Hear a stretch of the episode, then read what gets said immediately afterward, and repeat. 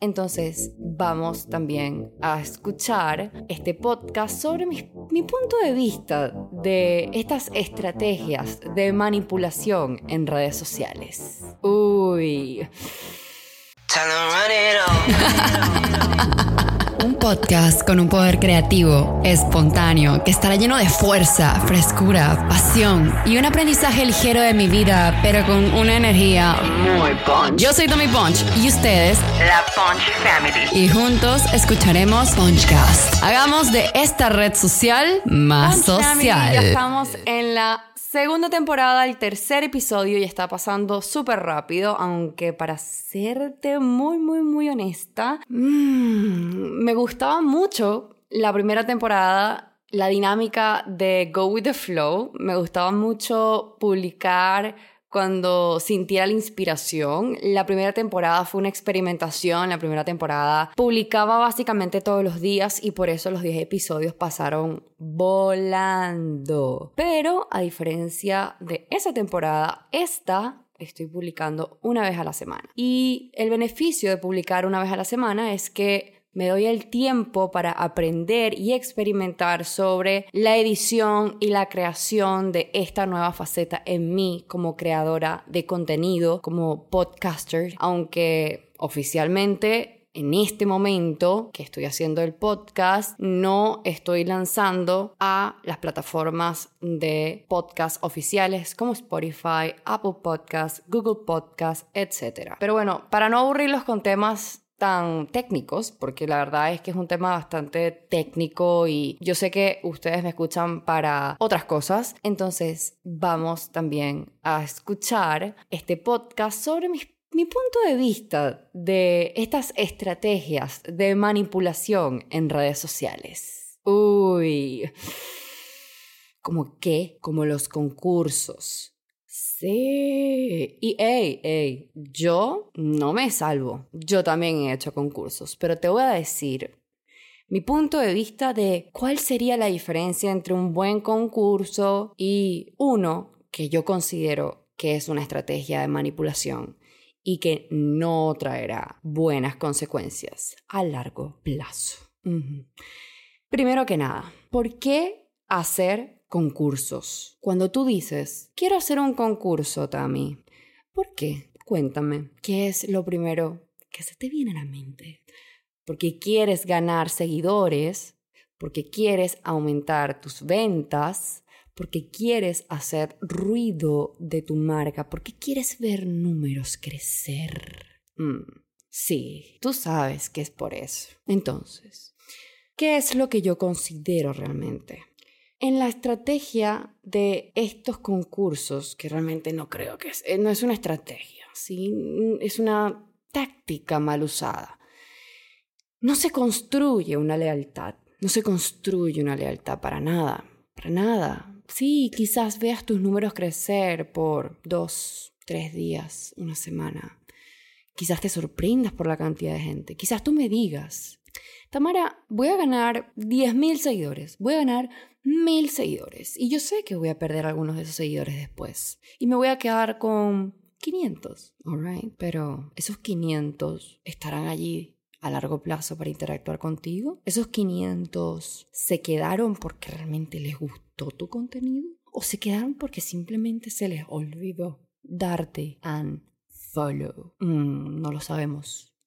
Porque a pesar de que las métricas pensemos que son muy objetivas, la verdad es que yo creo que son bastante subjetivas, porque al final son números, pero la manera en que tú interpretas esos números puede ser muy distinta a la cual yo puedo interpretarlos. Es decir, tú puedes tener mil seguidores hoy me dices, mira todo lo que crecí en mi cuenta, soy una dura. Y yo puedo analizarlo desde otro punto de vista y decir, ¿qué hiciste para tener mil? Hice un concurso y me uní a tal persona y con otra marca. Y entonces hicimos un concurso en donde yo, que soy un spa, entonces me uní con una persona que vende lentes y con otra persona que vende zapatos e hicimos un concurso de no sé cuántos productos y yo te voy a decir, excelente esos mil seguidores, ¿estás feliz con eso? Alright, todo bien, pero después no te quejes de que tu interacción se vio dividida. Mm, sí. Como siempre digo, los podcasts que yo hago son ligeros, yo sé que quizás te están dando ganas como de sacar tu cuaderno y anotar todo y que no, no, no, no, esto tiene que ser una clase, pero no tiene que ser así. Esto es simplemente mi punto de vista y no quiero que deje de ser un podcast ligero. Entonces los concursos son básicamente una transacción, una transacción que, donde no hay ningún tipo de emoción. Estoy hablando de ese tipo de concursos. No quiero decir que todos los concursos sean así. Lávate esto en tu mente. Que funcione no quiere decir que lo estás haciendo bien. Es decir, que funcionen los concursos para ver brotar de números tu cuenta de Instagram. Quiere decir que lo estás haciendo bien, María Julieta.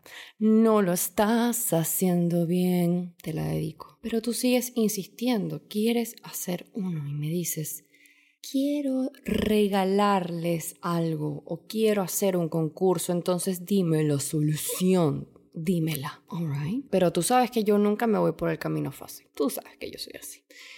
Hay que crear suficiente impulso para poder convertir una idea en un movimiento social. Mira, yo he hecho pocos concursos, pero de estos concursos yo quiero que la Punch Family se lleve algo y luchen por eso. Es decir, que ese concurso tenga un propósito emocional o un propósito educativo, un propósito en el que cuando tengan en sus manos lo que se ganaron, se acuerden de ti o de tu marca y digan, me lo merezco, me lo gané, me lo gané porque luché por esto. Yo hice varios concursos, fueron como dos, si mal no recuerdo. Y yo colocaba, o sea, yo les decía a la, a la Punch Family lo que tenían que hacer, es decir, tenían que crear contenido. Era como un mini Seogram desafío, en donde tenían que mostrarse en cámara o tenían que cumplir con ciertas cosas y además, colocar un hashtag. Este es el momento ideal para tú, a través de este movimiento, impulsar un hashtag de marca. De marca. un branded hashtag. Entonces, las personas que hacían este desafío podían ver las instrucciones a través de mi cuenta de Instagram y también en otro desafío que hice lo podían ver en el canal de Telegram de Tammy Punch, el canal de Telegram mío, donde está la comunidad exclusiva, donde están ustedes escuchando este podcast. Bueno, ahora que estoy haciendo este podcast, porque yo todos los episodios que ya he grabado los quiero colocar en las otras plataformas de podcast. Y fue increíble ver la cantidad de personas que se unieron a crear estas publicaciones, a salir de su zona de confort.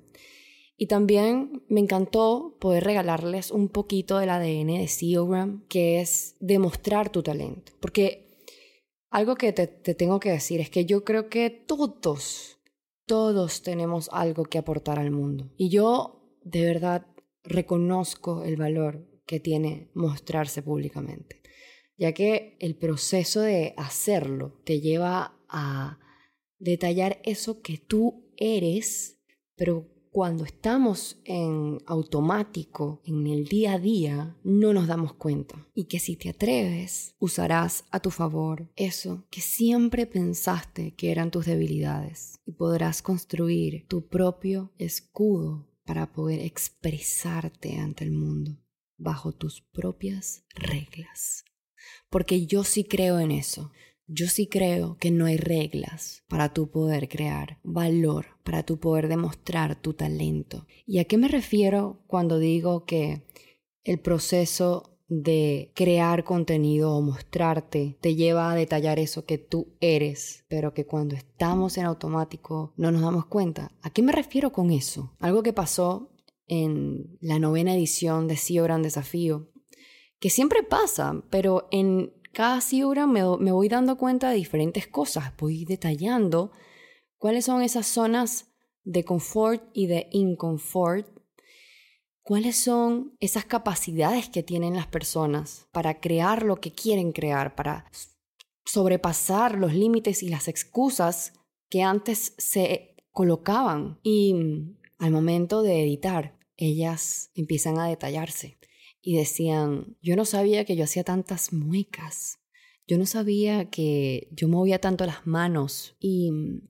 a mí me parece un proceso espectacular porque muchas personas creen que si un gran desafío se trata de crear contenido, de saber mi metodología de creación de contenido, de tenerme a mí por 60 días. No, es un proceso en el cual tienes que estar dispuesta a amarte. Y estoy romantizando, sí, Oran, pero es que no puedo evitar de hacerlo porque así ha sucedido. Se ha convertido en algo más grande que, más grande que yo, más grande que Tammy Poncho. Se ha convertido en un propósito muy importante para mí. Y por eso cada vez quiero personas más comprometidas para amarse a sí mismas. Y el hecho de comprometerse quiere decir también cuánto, cuánto puedan avanzar o cuánto hagan. No se trata de eso, se trata de que te comprometas con amarte, con el video que hagas, te aceptes. Miren, yo antes era así también, me criticaba. Y quería actuar como todas las demás personas que están en redes sociales, sobre todo las personas que están en marketing eh, hablemos antes de que yo conociera a Gary Vee. que todas eran así como bien seriecitas y tenían un estilo de comunicación como CNN, como CNN, bien corporativo, bien formal, ¿no? Y luego me fui dando cuenta de estos mentores, Cristo, Gary Vaynerchuk, Mary Forleo, que se expresaban sin límites, que podías ver el carisma, la autenticidad que brotaba por sus poros. Y con el tiempo he aprendido a amarme. Soy mi fan número uno. Soy quien ve 14 veces el mismo video que edité porque me encanta. Porque me encantó esa obra que hice que para mí es una masterpiece y que quizás no sea la mejor que he creado, pero valoro el esfuerzo, valoro que tuve la valentía de mostrarme y decir mi opinión.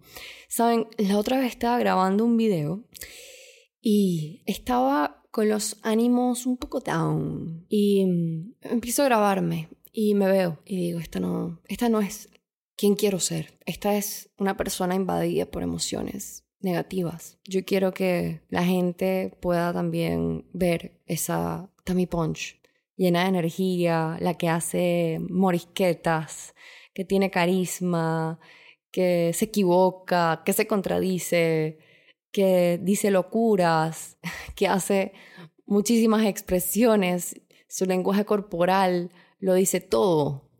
Es imposible ocultar algo, algo que yo siento. Y dije, lo voy a grabar de nuevo. Entonces, ¿qué hice? Traté de conectarme con mi fuente de inspiración, coloqué música que me llena, música que me hace conectarme con esa Tammy Punch divertida, con esa Tammy Punch con la cual yo quiero que ustedes se conecten. Porque sí, hay muchas facetas, ¿no? O sea, mi faceta de cuando yo estoy con mi mamá hablando a solas, mi faceta cuando estoy hablando con mi hermana, pero también está la Tammy hablando con la Punch Family y yo quería esa faceta. Y está bien que elijas una faceta para mostrar al mundo.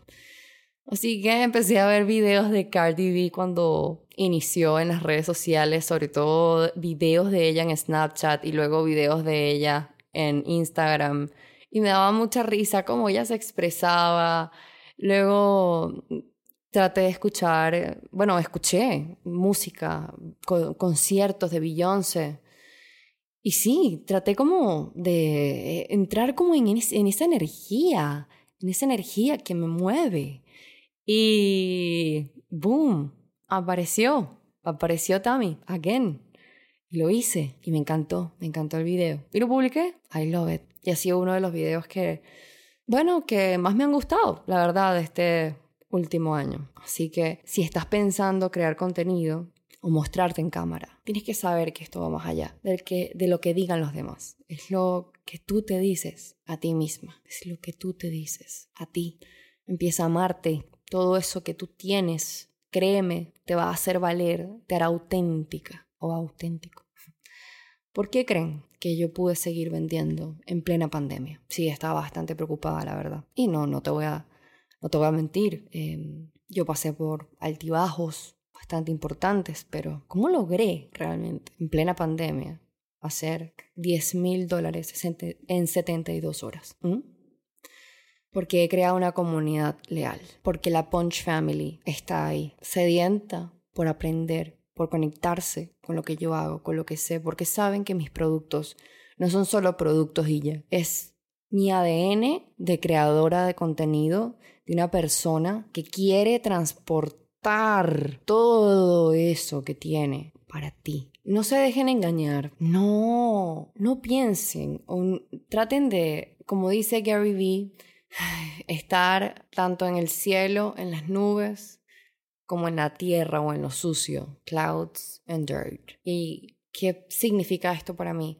Que a pesar de que puedas estar en un mar de ilusiones de que tu producto es el mejor porque está funcionando, porque se está vendiendo, tienes también que tener la humildad de saber que tienes que seguir aprendiendo, de que van a haber malos tiempos también y que quizás hayan muchas cosas que mejorar. Entonces, cuando te das cuenta de que tienes una comunidad fiel? Cuando pasan este tipo de cosas. Los huevitos de oro. Yo siempre voy a decir esto. Los, huevitos de oro son aquellas oportunidades que te da la vida para tú saber si lo estás haciendo bien o para tú realmente enmendar las cosas o para tú aplicar todo lo que has aprendido. Y esto se lleva tanto en las relaciones amorosas, en tu familia, en amistades y en el trabajo. Son huevitos de oro que no se consiguen todo el tiempo, pero cuando están, boom, hay que aprovecharlo. Y todo eso que yo he hecho con ustedes, de crear contenido, de tratar de conectarme o ver la manera de cómo yo puedo conectarme con ustedes de una manera mucho más emocional y obviamente con el paso del tiempo y los años, los canales de comunicación van cambiando, las estrategias o la manera en que el usuario consume el contenido va cambiando, entonces eso también me hace replantearme las cosas de cómo yo tengo que cambiar la manera en que yo creo contenido y cómo yo conecto con ustedes. Quizás antes conectaba con ustedes de una manera emocional a través de una fotografía, pero ya no es suficiente. Por eso decidí crear este podcast, porque quiero conectarme con ustedes de una manera mucho más directa, más emocional. Entonces, ¿por qué mi producto siguió vendiendo en pandemia. ¿Por qué? Porque he construido una comunidad fiel, he podido construir lo que realmente se basa CEO Grand Desafío, el triángulo de las tres As. Esa metodología de construir amistad, autoridad y afinidad. Ese triángulo perfecto, no lo búsquelo en Google, no lo vas a conseguir porque es una metodología que yo misma he creado que ojalá en algún momento salga en Google, obvio. Pero casi todos los productos podrían servir cuando los tiempos son buenos. Pero por ejemplo, cuando hubo la crisis de las industrias en el 2008 o en 1970, que hubo esa recesión de la cual también muchos están hablando de que en este año 2022 o en el año 2023 habrá esta recesión tan brutal como la que hubo en el 2008 o en, el, o en 1970 en Estados Unidos, la industria automotriz se vio altamente afectada por esto.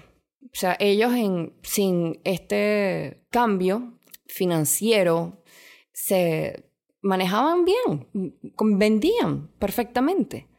Pero muchos después se dieron cuenta de que unas marcas vendían y seguían vendiendo, pero otras quebraban. Es muy fácil mantener un negocio a punta de promociones y descuentos y competir mm, en base a precios cuando el mercado va perfecto. Pero esto no va a suceder todo el tiempo. Cuando la cosa se pone dura, necesitas una comunidad que te respete, que sea leal, que sienta una afinidad contigo y que tus productos, más que novedosos, puedan también dirigirse a el cambio de algo significativo, a una transformación significativa. Entonces, retomando el tema de los concursos, sí, crea concursos, pero concursos que realmente valgan ese esfuerzo, que sepas que tu comunidad desea ese producto que tú has ofrecido tanto.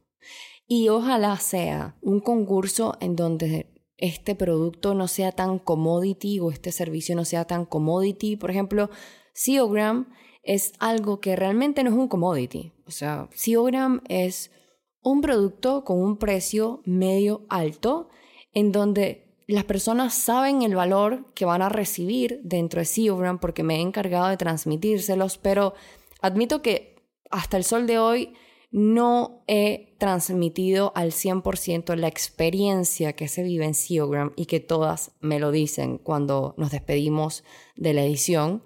Pero no es una despedida para siempre porque al final mm, yo siempre les abro las puertas para que puedan entrar a un grupo de SEOgrammers graduadas y cada vez que necesitan ayuda o algo, estoy yo o están las chicas de SEO Gran Desafío, la comunidad, que para mí es una familia, una hermandad, para mí son amigas para toda la vida, para mí son una, una extensión de mí, por muy cursi que suene.